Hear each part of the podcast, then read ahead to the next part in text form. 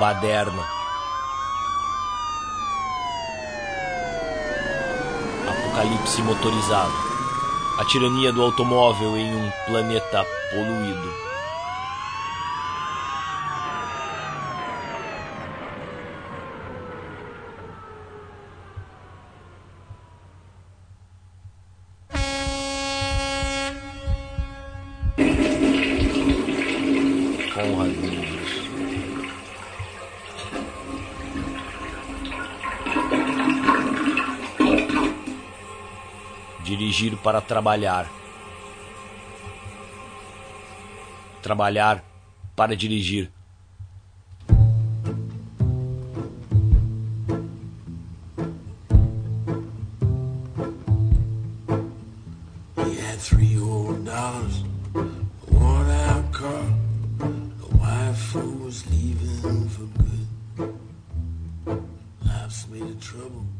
Energia e equidade Ivan Illich.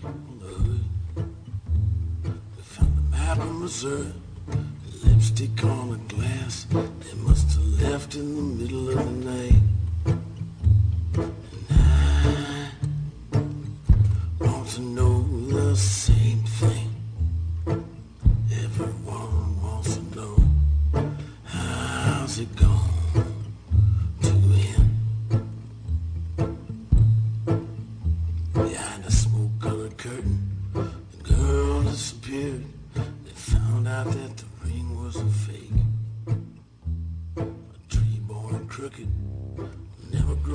Os sugadores de tempo. Em qualquer sociedade em que o tempo é pago, a equidade e a velocidade na locomoção tendem a ser inversamente proporcionais.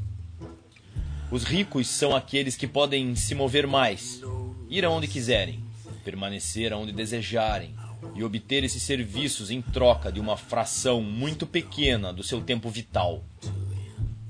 Os pobres são aqueles que gastam muito tempo para que o sistema de transporte funcione para os ricos do país.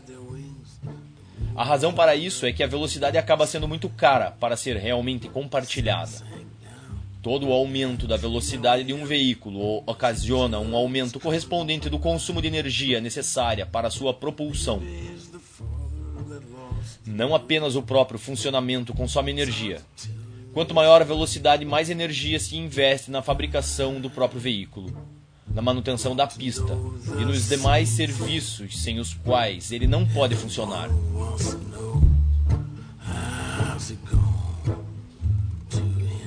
Não é apenas energia que consome um veículo veloz. Mais importante ainda é o consumo de espaço. Cada aumento da velocidade faz do veículo um ser mais ávido por metros quadrados ou cúbicos. A Alemanha Ocidental consumiu sua terra à razão de 0,2% por ano durante a década de 50. Nos anos 60, já havia conseguido cobrir permanentemente com asfalto 0,4% de seu território. Os americanos requerem, para seus próprios movimentos e para o de suas mercadorias, uma soma de energia superior ao total disponível para a metade de toda a humanidade, reunida na China, Índia e no Sudeste Asiático. Inevitavelmente, a aceleração suga tempo, espaço e energia.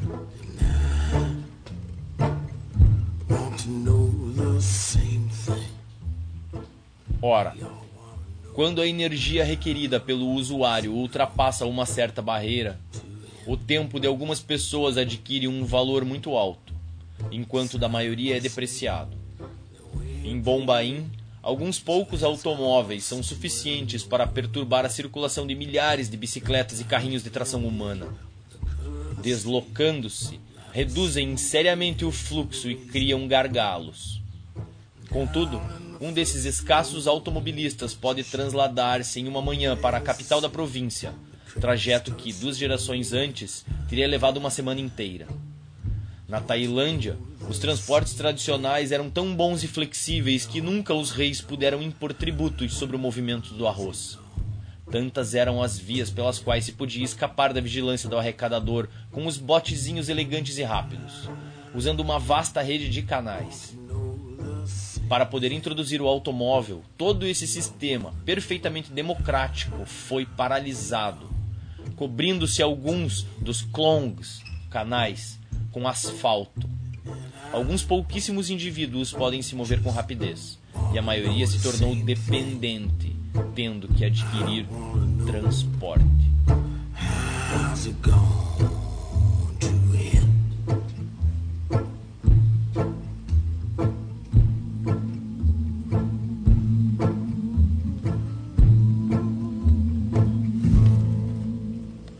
Que é válido na Índia, onde a renda anual por pessoa alcança 70 dólares, é também em Boston, onde a circulação se tornou mais lenta do que na época das carruagens a cavalo. O tempo utilizado em atividades relacionadas com o transporte, logicamente, cresce com os gastos feitos para acelerá-lo. Uma minoria dos bostonianos podem dar-se ao luxo de viver em arranha-céus perto do trabalho e de usar a ponte aérea para dar uma volta e almoçar em Nova York para a maioria, aumenta a quantidade de horas de espera para gerar transporte.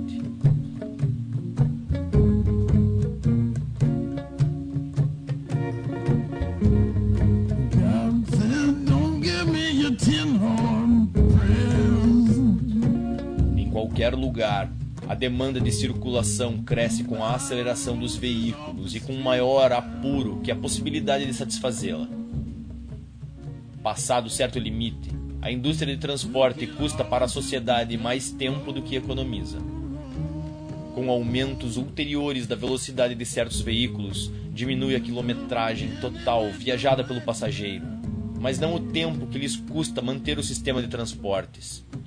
A utilidade marginal do aumento da velocidade, acessível apenas a um pequeno número de pessoas a ultrapassar um limite, traz para a maioria um aumento da inutilidade total do transporte. A maioria não apenas paga mais, mas também sofre mais danos irreparáveis.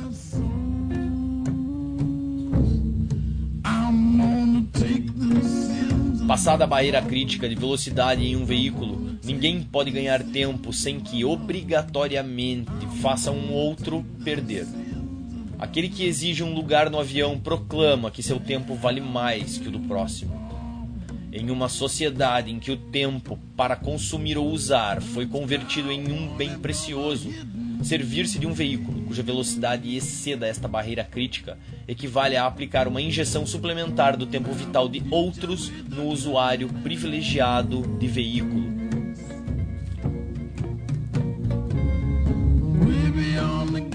velocidade serve para medir a dose da injeção que transforma em ganância de tempo para uns poucos a grande perda de tempo de muitos.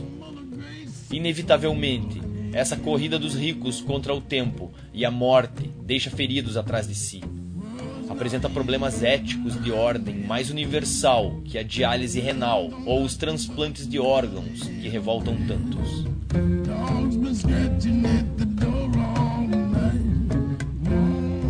Ao ultrapassar certo limite de velocidade, os veículos motorizados produzem distâncias que só eles podem reduzir. Produzem distâncias às custas de todos. Portanto, as reduzem unicamente em benefício de alguns. Uma estrada aberta no deserto põe a cidade ao alcance dos olhos do camponês faminto, mas certamente não ao alcance das suas mãos.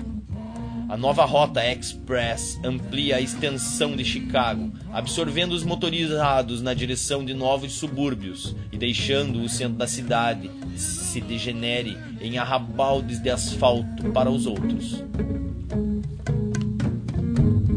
Stars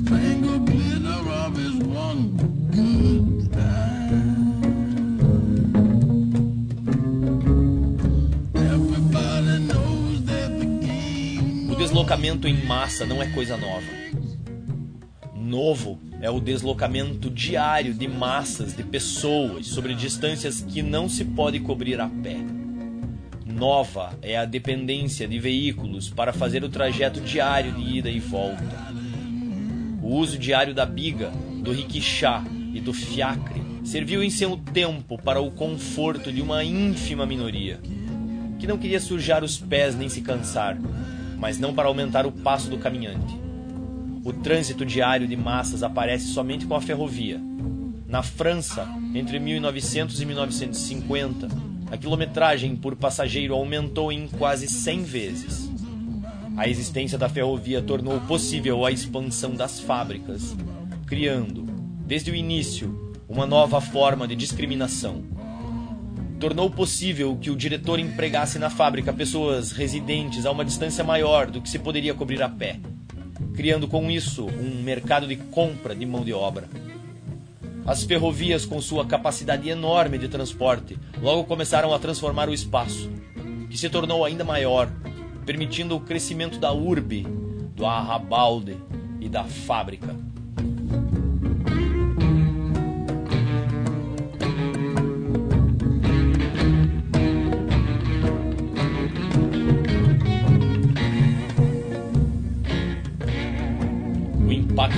Direto das primeiras ferrovias recaiu sobre a estrutura do espaço. Em seus primeiros anos, o trem pôde acentuar os privilégios estabelecidos, criando a primeira classe, a qual os ricos usavam em férias e em negócios, enquanto os pobres se viram obrigados a usar a terceira classe todos os dias. Mas a velocidade ainda não determinava as distinções. Foi no final do século XIX que as coisas mudaram. A velocidade se converteu em fator de discriminação. O trem expresso já corria três vezes mais rápido que o trem leiteiro e seu custo era maior. Passados mais 20 anos, com a difusão do uso do automóvel, o homem da rua começou a ser seu próprio chofer. Os benefícios da velocidade obtidos por todas as partes constituíram a base para os privilégios reservados às novas elites.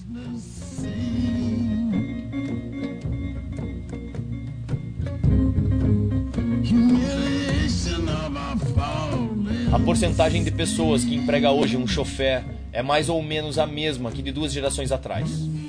Só que hoje, o salário que ele ganha é pago por empresas, ministérios e sindicatos. Mas, além de usar chofer, essa gente é a mesma que usa aviões e helicópteros, que vive em torno das artérias de transporte e trabalha em lugares próximos ao restaurante, ao barbeiro e às lojas. Muito mais do que o trem pôde fazer, os novos níveis de velocidade agrupam as zonas burocráticas favorecidas, os espaços residenciais mais atrativos e as estações turísticas de luxo dentro de uma órbita fechada, a qual as massas têm acesso, primordialmente, através da televisão. Nos países da Europa Oriental, onde o número de lugares privilegiados para aqueles que dispõem de carro é menor, sua importância relativa é, quiçá, maior. Hoje vemos a formação de uma hierarquia de diferentes círculos de transporte, que determinam o acesso aos seus serviços de acordo com a velocidade que desenvolvem, e, portanto, cada circuito define sua própria classe de usuários. Cada um desses circuitos, sendo sua velocidade superior, reduz o acesso a um menor número de pessoas, liga pontos mais distantes entre si, desvaloriza os círculos de menor velocidade.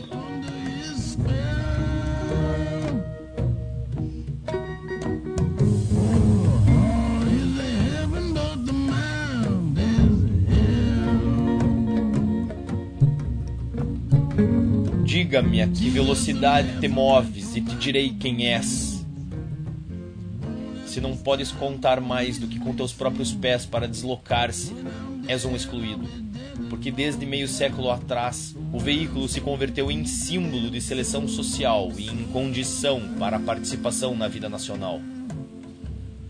Onde quer que a indústria de transporte tenha possibilitado aos seus passageiros ultrapassar uma barreira crítica de velocidade, inevitavelmente ela estabelece novos privilégios para a minoria e agonia para a maioria.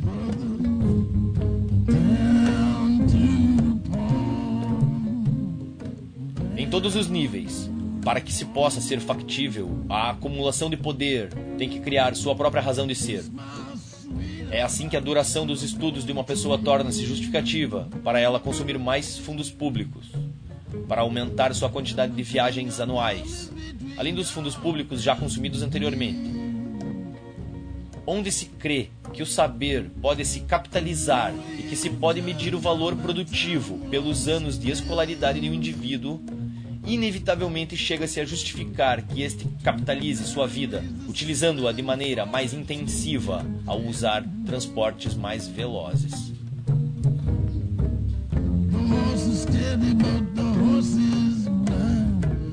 Nos países ricos, aqueles que ganham muito têm o melhor transporte e maior probabilidade de ter êxito nos estudos que justificam os demais privilégios mas não é necessário usar o salário ou o título acadêmico como passaporte que permita a entrada em um avião. Existem fatores de ordem ideológica que podem igualmente abrir ou fechar a porta da cabine. Embora seja certo que a linha justa de mal não estende-se à China, necessite atualmente de aviões, a reação.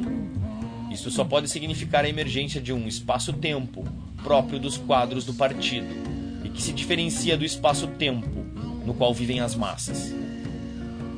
Na China popular, a supressão dos níveis intermediários tornou mais eficaz e mais irracional a concentração do poder. Mas, simultaneamente, assinalou também o tempo do homem, que guia seu boi, e vale muito menos que o tempo do homem que traz ideias e transporta em um jato. A velocidade dos veículos concentra a potência energética e o poder debaixo da bunda de alguns é estruturalmente demagógica e elitista, independentemente das intenções de quem se propulsiona velozmente. É um fato. Os cavalos de força não fazem mais do que pisotear a equidade. Além disso, fazem perder tempo.